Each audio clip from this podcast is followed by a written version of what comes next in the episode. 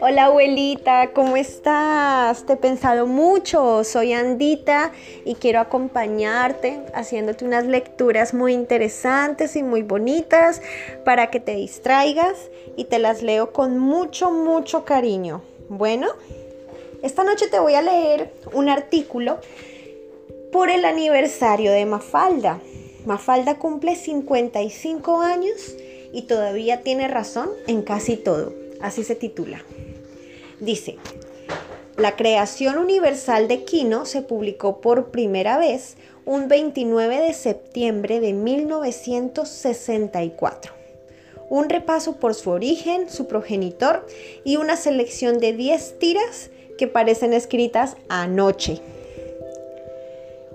Mafalda odia la sopa. Está indignada porque al pájaro loco todavía no le dieron el premio Oscar.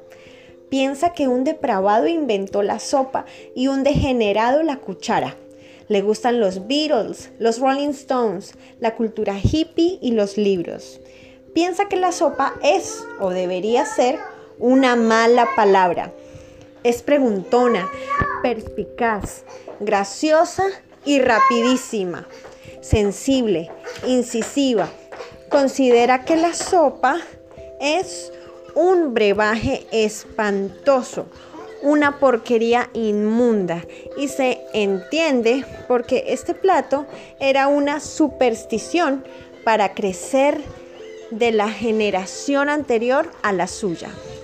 Su papá es oficinista, su mamá es ama de casa y tiene un hermanito que se llama Guille, igual que su tortuga burocracia.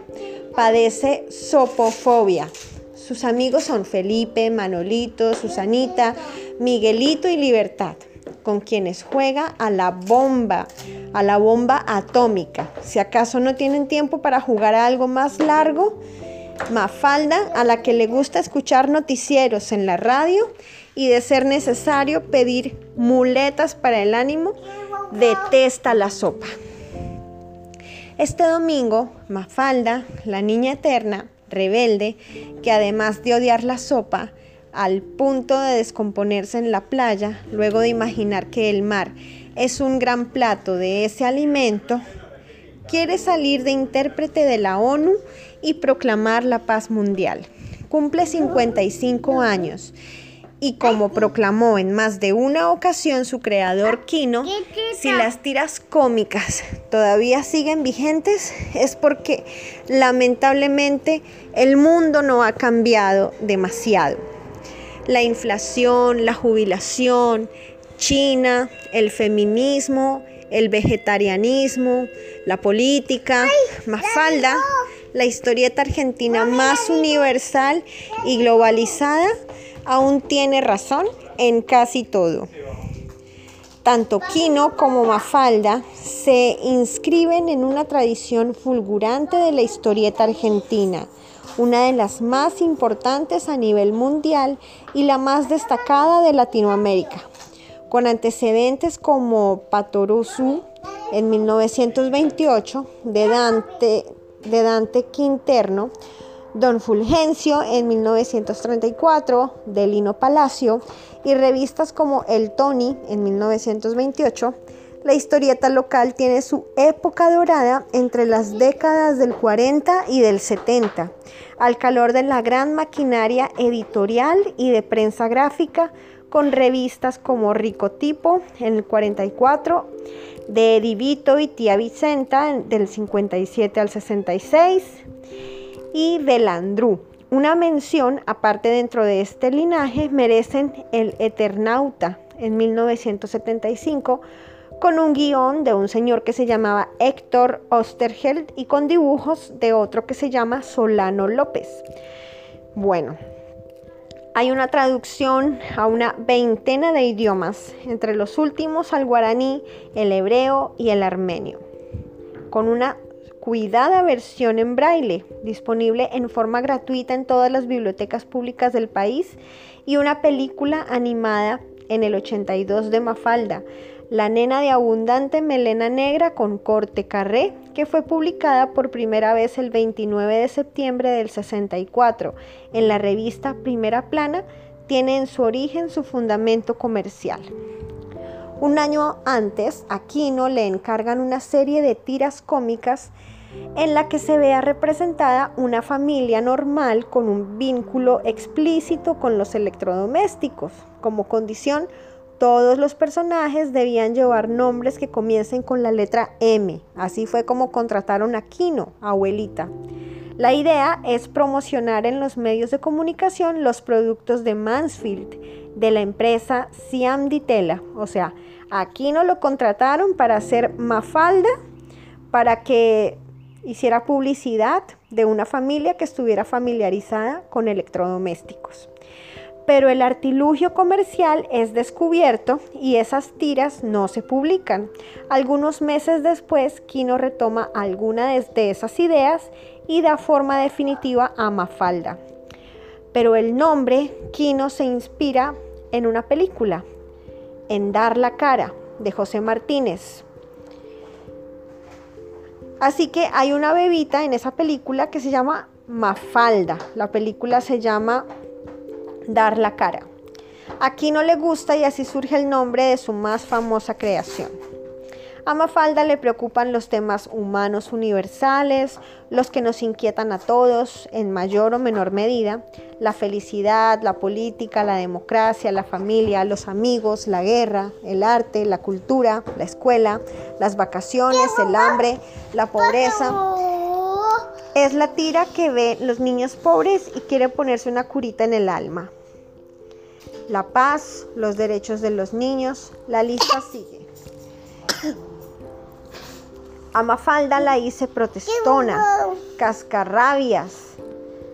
La describe Kino en algún momento. Y cuando la hace insultar lo hace con palabras como pichiruchi o la muy castiza botarate.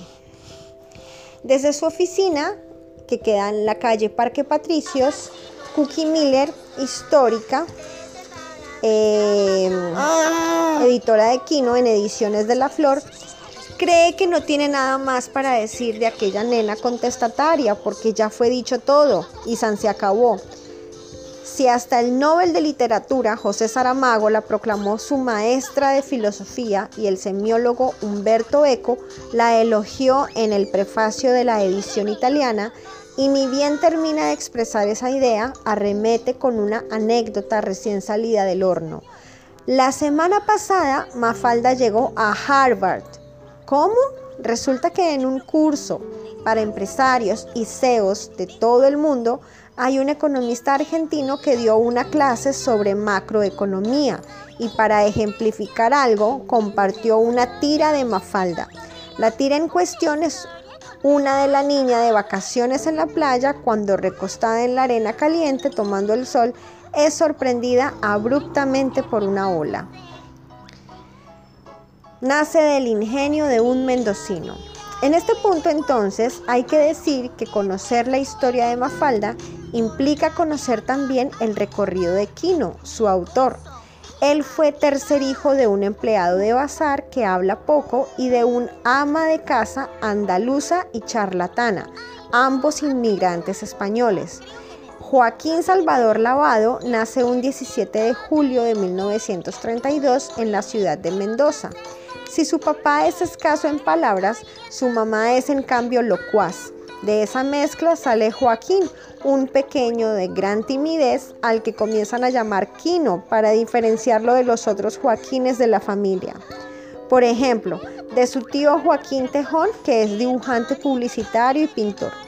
Quino siempre recuerda haber visto a ese tío dibujar y haber sentido la epifanía de su vocación, la de saber que dibujar es lo que más quiere hacer en la vida. Quino se recuerda a la edad de Mafalda como un chico solitario, de una timidez espantosa que no juega a la pelota y tampoco quiere ir a la escuela como Felipe, pero quiere dibujar como en las historietas y para eso es necesario aprender a escribir. Solo por eso accede a ir a, a la escuela.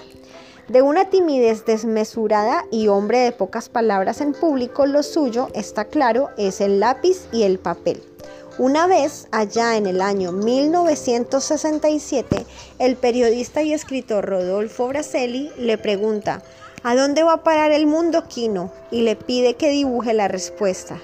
Quino dibuja a un hombrecito de lentes, como él, que patea una pelota, pero que visto en detalle es un globo terráqueo. Con esa contundencia no hacen falta palabras. Quino vive en Mendoza hasta los 22 años, cuando decide mudarse a Buenos Aires para desarrollar su carrera como dibujante. Tiene mayor o menor suerte hasta que le llega la propuesta de su amigo Miguel Brasco, escritor y editor, un gran bon vivant, para crear una historieta de apoyo publicitario para una fábrica de electrodomésticos. Y ese es el punto de inflexión y el nacimiento de Mafalda en el 64. Su despedida llega nueve años después, en el 73. Para su creador, Mafalda surge de un conflicto, de una contradicción. A uno de chico le enseñan una cantidad de cosas que no deben hacerse porque están mal y hacen daño. Pero resulta que cuando uno abre los diarios, se encuentra con que los adultos perpetúan todas esas cosas prohibidas a través de masacres, guerras y todo eso. Ahí se produce el conflicto. ¿Por qué los grandes no hacen lo que enseñan? Pregunta Quino. Hace 50 años que publicamos las tiras, cuenta la editora Miller. Empezamos en el 70 con el número 6. La primera tirada fue de 200.000 ejemplares. Había tal rivalidad entre los distribuidores de los kioscos que luchaban por ser los primeros en tener las historietas. En ese momento arreglamos que fueran derecho a la imprenta de madrugada a buscar los ejemplares. Y uno fue antes del horario convenido y quiso coimear al encargado del depósito para que le diera primero. Tal era el éxito. Los ejemplares volaban, recuerda Cookie, rodeada de imágenes de Mafalda. Curiosamente, las tiras no han tenido hasta la actualidad gran repercusión en el mercado anglosajón y sí en el resto del mundo. Es un humor muy sofisticado, nos dijeron una vez desde una editorial estadounidense, aclara. Desde su primera aparición, hace 55 años, Mafalda no perdió vigencia. La primera tira la muestra junto a su padre, al que le pregunta si es un buen papá. El hombre de 37 años responde que cree que sí, pero que a lo mejor hay otro más bueno que él. Ah, me lo suponía, dice enojada Mafalda. La última aparece el 25 de junio del 73 en la revista Siete Días y es una única viñeta en la que Mafalda mira a sus amigos y les anuncia que les va a dar un descanso a los lectores, pero que si a alguno se le ocurriera aparecer en otro medio, si alguien se trasladare, mudare y o apareciere en otra revista o diario, el director a patadas nos agarrare. La gracia está en la conjugación errónea del tiempo verbal que seguidamente todos replican.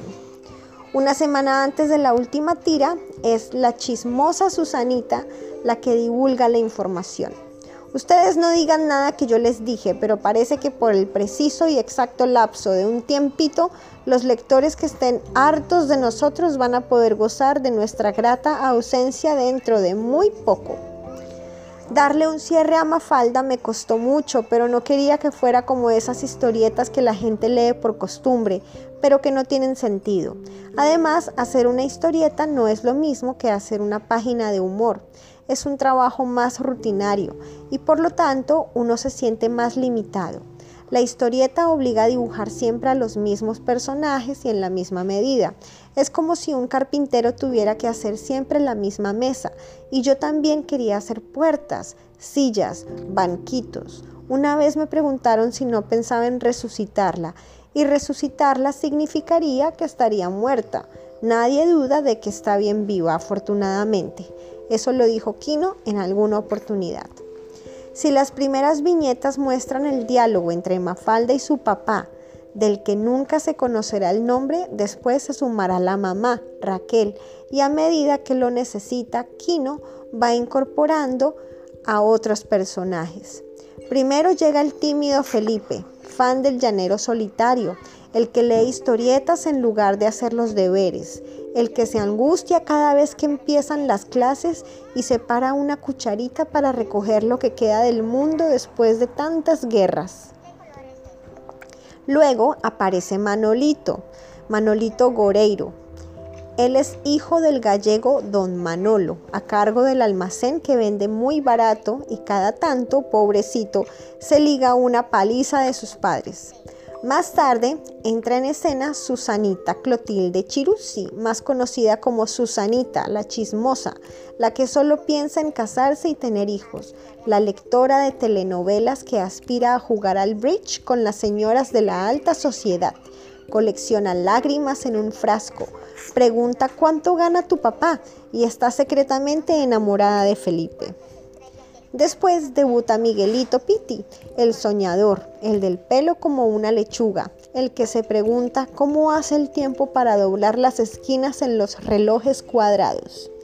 Y también llega un hermanito para Mafalda, Guille, que para disgusto de su hermana adora la sopa de su mamá está es encandilado por Brigitte Bardot y le pregunta a su papá si está celoso porque él, Guille, conoce a su mamá desde que nació y su papá en cambio no. Y por último, en el 70, al calor del proceso que puso fin a las dictaduras militares antes de la vuelta de Perón, aparece la pequeña libertad, tan contestataria o más que Mafalda en cuanto a sus cuestionamientos, la que tiene una mamá traductora de francés y con lo que gana traduciendo compra la comida. El último pollo que comimos lo escribió Sartre. Kino quiere ser dibujante desde siempre, aunque también desde siempre manifiesta que dibujar es algo que le cuesta, a tal punto de que a veces llega a calcar los personajes para que le salgan iguales. Fue premiado con el Príncipe de Asturias de Comunicación y Humanidades y la Medalla de la Orden y las Letras de Francia. Quino vive alternadamente en Argentina, España, Italia y con tantos viajes y traducciones es posible imaginar que se haya encontrado con una mafalda de carne y hueso. Pero no, al que sí se encuentra una vez en Lisboa es a Manolito, un camarero era más parecido que el propio dibujo. Lo que sí sucede con Mafalda es que me encuentro con que muchas nenas se la saben de memoria. Desde hace un año y medio, luego del fallecimiento de su mujer y compañera de andanzas, Alicia Colombo, Quino, que en julio pasado cumplió 87 años, vuelve a vivir a Mendoza, juntos junto a sus sobrinos y nietos. El año pasado, con algunas dificultades físicas y de visión, el historietista que hasta el 2009 publica semanalmente tiras con otros personajes en la revista Viva Clarín, participa de la inauguración de una mafalda en una plaza de esa ciudad, en Buenos Aires. Ya tiene su homenaje en San Telmo a metros del edificio de la calle Chile, donde vivió en su estadía porteña y también algunas de sus tiras acompañan en el subte, en el túnel que conecta la línea A con la D. Al llevar tantos años y no perder vigencia, hay conceptos instalados en la gente, no solo en Argentina, sino en toda Latinoamérica. Cuando alguien dice, ay, es una Susanita, no hay que aclarar de qué se trata. Otro personaje que se utiliza, aunque menos, es el de Manolito, en cambio, Mafalda se usa de otra forma.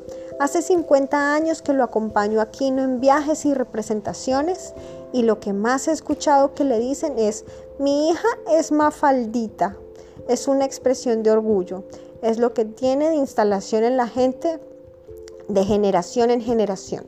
La gente se identifica con los personajes. El caso de Susanita es tal vez uno de los más emblemáticos. El año pasado en las marchas de apoyo a la ley de interrupción del embarazo se cantaba No quiero ser Susanita.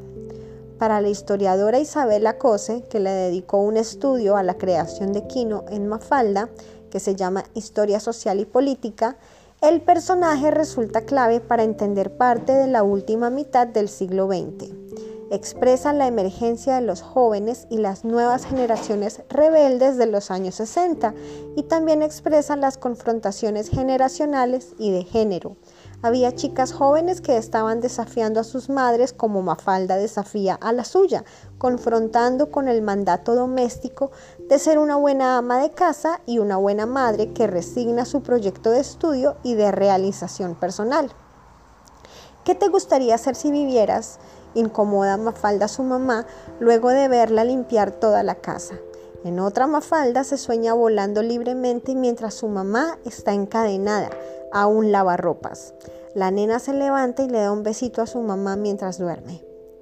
Cose indica también que el mundo de Mafalda le permite pensar en la identidad de la clase media, una clase media progresista capaz de sentir empatía por la injusticia y tener una mirada crítica de la realidad.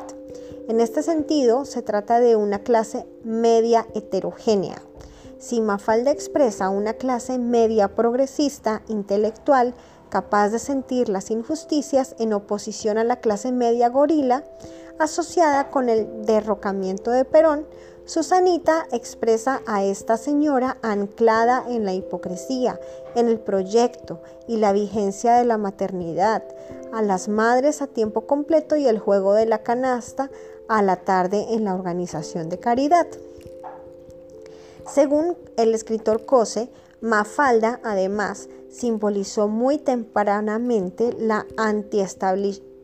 anti-establishment, la censura, la, la represión, el antiautoritarismo y la confrontación con el golpe de Estado de Onganía. En esta línea hay tiras esenciales como aquella en que Mafalda señala la cachiporra de un policía como el bastón de abollar ideologías. No dejo de sorprenderme por la repercusión y la universalidad. Kino siempre decía que no, que no era universal, que no la conocía nadie, siendo que se ha publicado en Japón, China, Australia. Hace, hace poco estuve en Oporto, Portugal, en la librería Lello, la más linda del mundo, donde Rowling se inspiró para escribir Harry Potter y veo que está el libro Toda Mafalda en su edición española. Sentí una especie de orgullo patrio que ya excede el hecho de haber sido editor, de ser su amigo y de admirarlo. Es el tipo de satisfacción que produce el haber tenido alguna mínima participación en la difusión de este personaje tan universal y de tan larga duración. Esto lo considera Daniel Divinsky, quien lo editó durante años en De la Flor. Y agrega, porque en general los personajes tienen un periodo de auge que ya pasa, pero en el caso de Mafalda la permanencia es enorme. No es una historieta de acontecimientos. El televisor aparece al final. El auto es un Citroën. Hay sifones. No hay internet ni computadoras. Pero la vigencia se da por el sentido común que corona cada tira capaz de ir al cerrajero para pedir la llave de la felicidad o de provocarle un patatús a su papá con preguntas como ¿qué es la filosofía o la inmortalidad? Patatús que calmará comprobando Nervocal en la farmacia. Mafalda tuvo recientemente una nueva publicación en el país femenino singular agrupa todas las tiras en las que, y siempre a la luz de las luchas actuales, los personajes hablan de una u otra manera sobre el feminismo. No es que Mafalda diga algo nuevo, pero cuando uno la lee encuentra nuevas interpretaciones de lo que quiso decir acorde a los tiempos que corren el libro aparece en un momento en que el feminismo está fuerte. Es una compilación que invita a pensar la problemática. Esto lo dice Julieta Colombo, sobrina y representante de Quino. En una nota publicada en el 87 por Rodolfo Braselli y que forma parte de la compilación 10 años con Mafalda, el periodista quiso saber si era tan cierto que no extrañaba nada de nada a Mafalda. Seguro que no, si Mafalda quiere vivir, dijo Kino. Allá ella, yo también quiero vivir y en eso estoy. Bueno, abuelita, espero que te haya gustado muchísimo esta lectura sobre Kino. Eh, te mando un beso grande, grande, grande. Te quiero mucho. Que tengas buenas noches y sueñes con los angelitos.